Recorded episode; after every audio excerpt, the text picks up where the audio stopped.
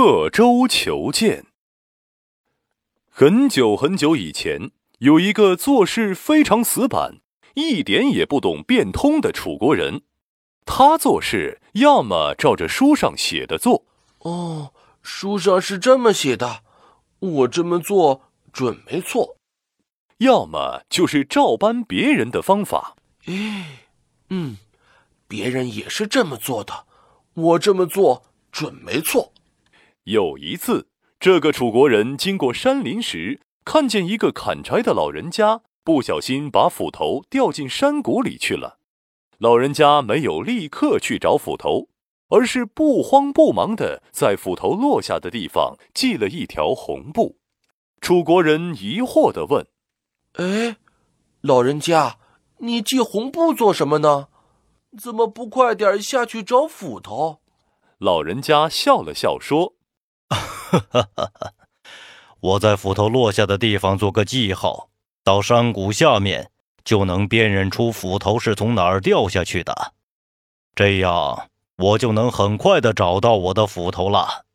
果然，只见老人家从旁边的小路走到山谷里，对照着上面红布的位置，不一会儿就在草丛里找到了斧头。楚国人不禁感叹。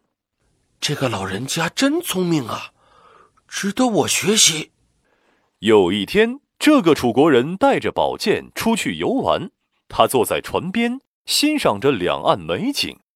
他一边欣赏，一边赞叹：“哇，这水真绿呀！这天好蓝呐！这山好高啊！景色实在太美了。”他看得太入神了。一个不小心，他随身带着的宝剑扑通一声就掉进了江里，一眨眼，宝剑就沉没在水里，消失不见了。哎，我的宝剑，我的宝剑！楚国人先是惊叫了一声，想起了掉斧头的老人家，又冷静了下来。同船的人看见了，都劝他说：“快快快，你赶紧跳下去，把剑捞上来吧。”对呀，要不然就很难找到你的剑了。听到大家这么说，楚国人笑着摇摇头，不慌不忙地说：“不用急，不用急，我有一个好办法。”只见他用小刀在宝剑掉下去的地方刻了一道深深的记号。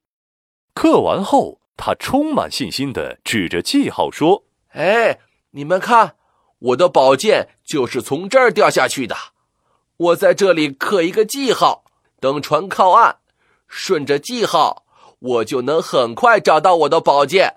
同船的人听了，都议论纷纷：“这怎么可能呢？到时候都不知道剑在哪里了。”楚国人不再理会大家，因为他非常有信心能够找到他的宝剑。他自言自语地说：“嘿嘿，那个砍柴的老人家也是这样找到了斧头。”我这样做，准没错。船继续向前开着，等到船靠岸时，已经差不多天黑了。船刚停下，楚国人就立即站了起来，脱掉衣服。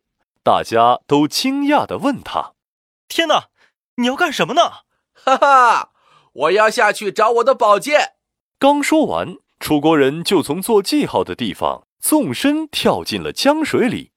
他在水里一边游一边捞来捞去，却怎么也捞不到他的剑。天都黑了，他浮出水面，摸着船舷上的记号，自言自语地说：“嗯，真奇怪，真奇怪，我的剑明明是从这儿掉下去的呀，怎么就找不到呢？”哈哈，你这样刻舟求剑，当然是找不到了。因为剑是在江心掉下去的，可是现在船已经开到江岸边了。你在江岸边怎么可能找到江心掉下去的剑呢？是啊，这个楚国人学习砍柴人的想法原本是好的，可是他只懂照搬别人的方法，不懂按照实际的情况来处理问题，却闹出了一个大笑话。刻舟求剑这个成语出自《吕氏春秋·查经篇》。意思就是比喻做事死板，不懂变通，不懂得灵活的处理问题呢。